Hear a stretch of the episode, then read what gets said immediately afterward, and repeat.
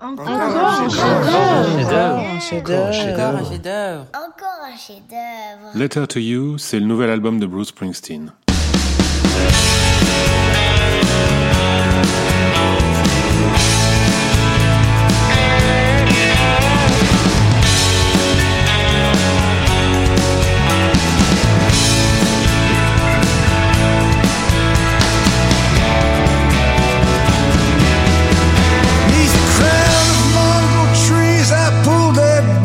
some thread.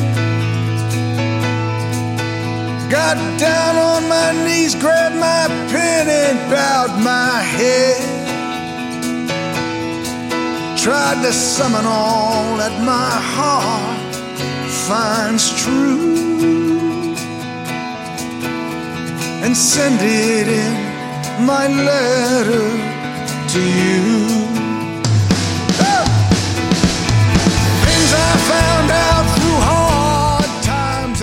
Sorti le 23 octobre dernier, on pourrait dire qu'il est encore un peu vert pour être qualifié de chef-d'œuvre, et donc s'inscrire dans la thématique de l'émission. Et pourtant, je n'y résiste pas. Cet album est ce que les anglo-saxons appellent un instant classique, un classique instantané, immédiat. La particularité de cet album est qu'il a été enregistré en 5 jours, en novembre 2019, par Bruce Springsteen and the Street Band, ce qui est évidemment exceptionnellement court pour mettre 12 chansons en boîte. La raison à cela est que le groupe enregistre live en studio, tout le monde joue en même temps, comme lors d'un concert, et il n'y a que très peu d'overdub, c'est-à-dire de parties enregistrées à part et ajoutées au mixage final. Juste quelques solos de guitare et de saxophone, et les chœurs. Nous n'allons pas égrener les 12 titres, mais en passer quelques-uns en revue tout de même. Tout d'abord, il faut savoir que sur ces 12 titres, 3 datent du siècle dernier. Springsteen est un musicien prolifique, c'est le moins qu'on puisse dire. Il écrit et compose sans arrêt, surtout à ses débuts. Il lui arrive donc fréquemment de ressortir quelques titres du placard à archives. Et lorsque l'on découvre la qualité de ces archives, on se dit qu'il faudrait décidément tout exhumer rapidement. Car même si au fil des rééditions anniversaires, beaucoup de chutes de studios sont déjà sorties, il en reste encore et toujours qui attendent bien sagement leur tour. Les trois titres qui nous intéressent ici sont Jenny Needs a Shooter, If I Was the Priest et Song for Orphans. Les trois datent de 1972, avant même que Bruce n'ait été signé par sa maison de disques Columbia. Nous allons nous y attarder un peu car l'évolution de ces chansons est plutôt bien documentée. La première version de Jenny Needs a Shooter date du 29 janvier 1973.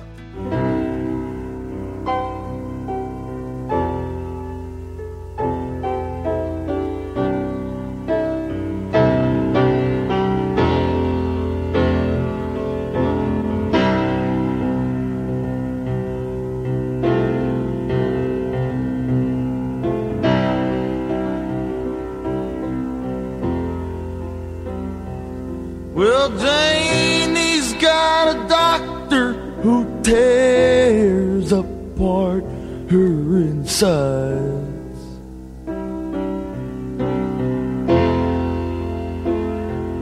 He investigates her and silently baits her every little sigh.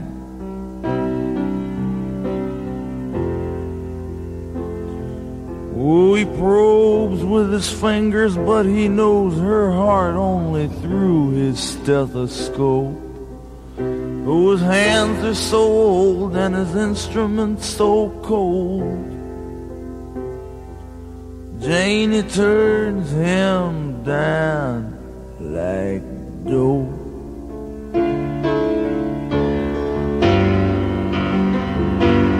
And Janie's got a proctor from his marble. La chanson a un temps fait partie du listing du deuxième album de Bruce, The Wild, The Innocent and The History Shuffle, mais en a finalement été écartée. De même, il semble qu'un enregistrement avec tout le groupe ait été fait pour l'album suivant, Born to Run, mais là encore, le morceau est abandonné. On raconte que Warren Zevon a complètement flashé sur le titre de la chanson lorsqu'en 1978, John Lando, le producteur de Springsteen, le mentionne parmi d'autres titres que Bruce avait en stock. Zevon en fait sa propre version. Ginny Needs a Shooter. Il avait mal compris le prénom. Il, avait, a mis Ginny au lieu de Jenny. Et cette version, il la joue à Springsteen. L'arrangement plaît à ce dernier qui aide Zevon à terminer la chanson qui paraîtra sur l'album Bad Luck Strike en février 1980.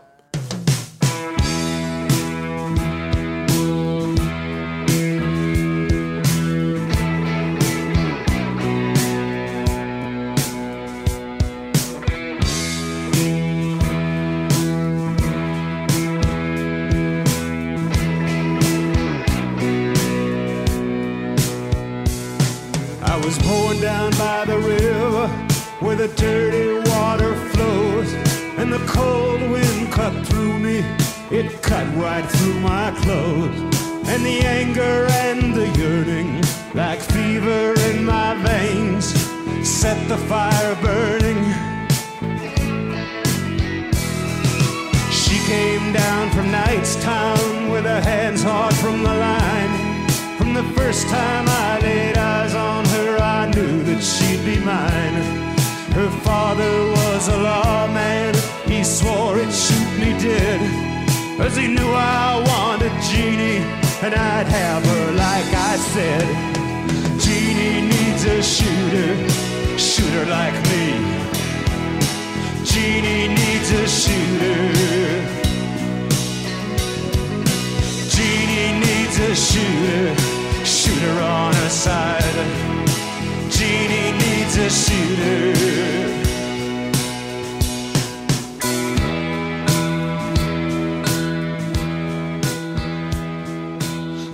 On retrouve sa trace lors de répétitions par tout le East Street Band en mai 1979.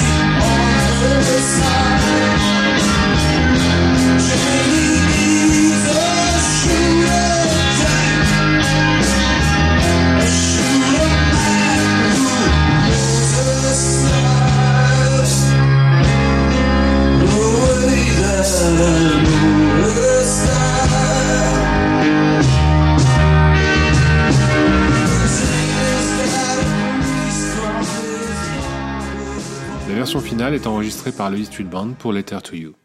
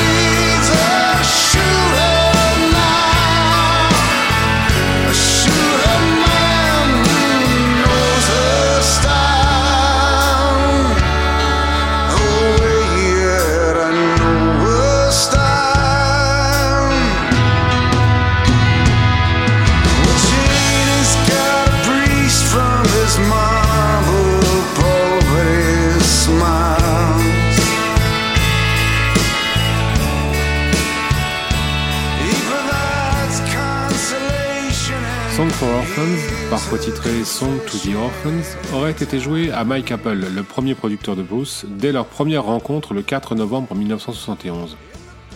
Une deuxième version a été enregistrée à New York en juin 1972 et l'enregistrement qui suit date du 19 février 1973.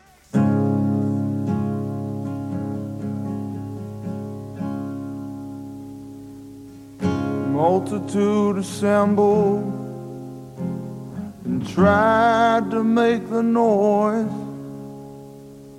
Them blank blind poet generals in restless loud white boys. But times grew thin and the axis was left somehow incomplete. We're instead a child lions was left aging junkie sheep. In how many ways that have I seen sign Hollywood or bust? Oh, left to ride those ever ghostly Arizona gusts. tramps and kids with big amps sounding helpless in the void. High society vamps and ex heavyweight champs, mistaken soot for soil. So break me now, Big Mama, as old faithful breaks the day.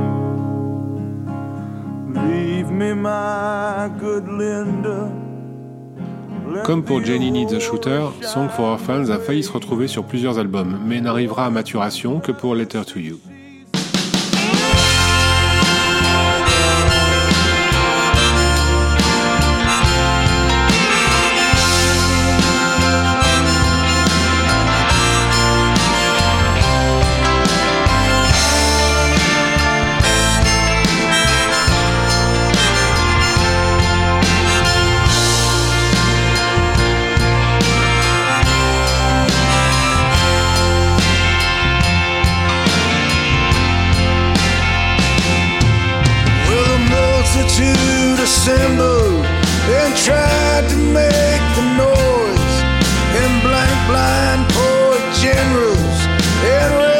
just like white boys. Times grew thin and the axis grew somehow incomplete. But instead of childhood.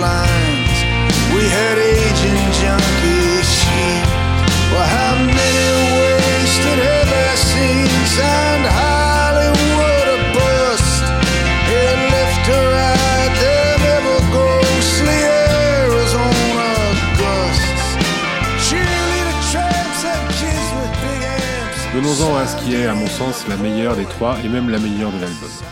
If I Was the Priest a été enregistré le 14 février 1972, puis en avril de la même année, pour finalement être joué devant John Hammond le 3 mai 1972 lors de la fameuse audition au studio CBS, à l'issue de laquelle le célèbre producteur signera Springsteen chez Columbia.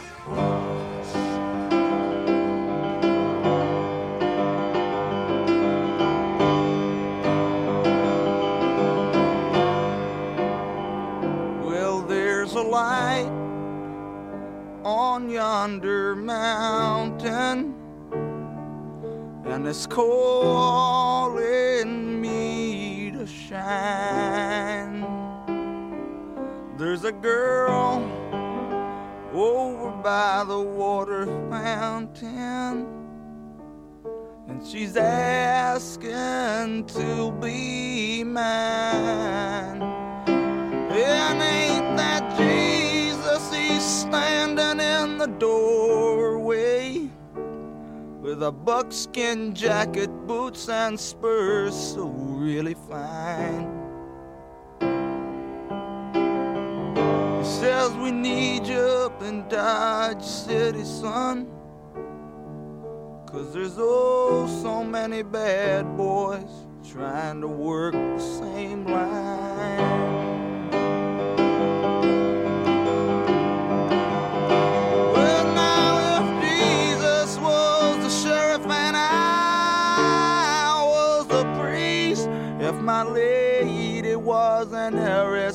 and my mama was a thief. Oh, and Papa rode shotgun for the Fargo line. There's still too many bad boys trying to work the same line.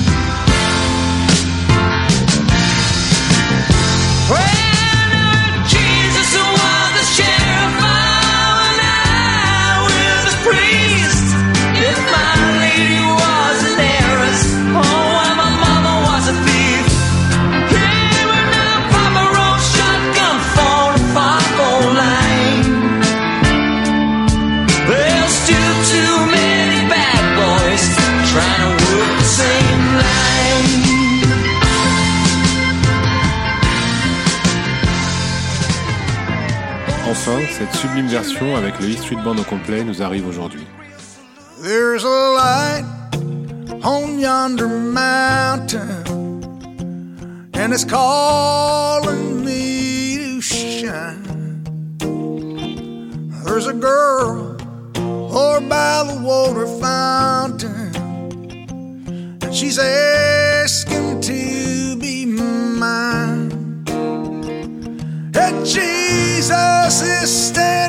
a doorway in a buckskin jacket, boots, and spurs so fine. Says we need your son tonight up in Dodge City. Cause there's just too many outlaws trying to work the same line.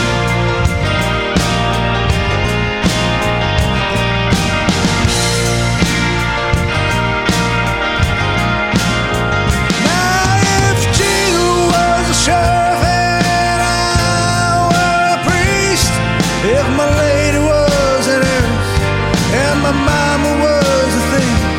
If Papa rode shotgun on the Fargo line, there's still too many bad boys trying to work the same line.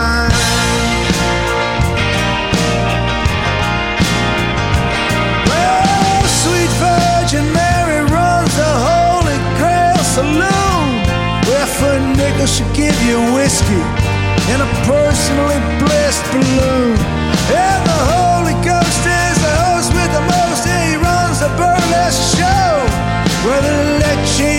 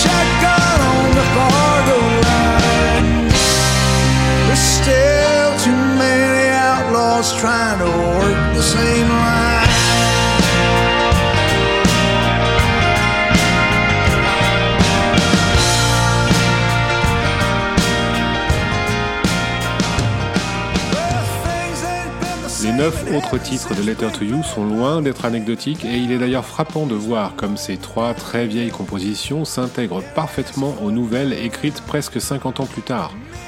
La constance dans l'écriture tant littéraire que musicale de Bruce Springsteen est tout à fait remarquable. L'album s'ouvre par une balade, un de ces titres qui aurait habituellement figuré plutôt en fin de disque. One Minute You're Here évoque la mémoire des E-Streeters disparus, Danny Federici, l'organiste, et Clarence Clemens, le big man, le comparse de toujours au saxophone, celui qui trône sur la pochette de Born to Run adossé à Springsteen. On retrouve d'ailleurs l'ombre du big man en écho dans Last Man Standing et I'll See You in My Dreams qui clôt l'album. House of a Thousand Guitars est un des morceaux les plus accrocheurs, alors qu'il ne repose que sur quatre accords et la même mélopée scandée tout le long de la chanson, sans aucune variation, comme une transe qui monte en puissance. souls from near and far we will meet in the house of a thousand guitars.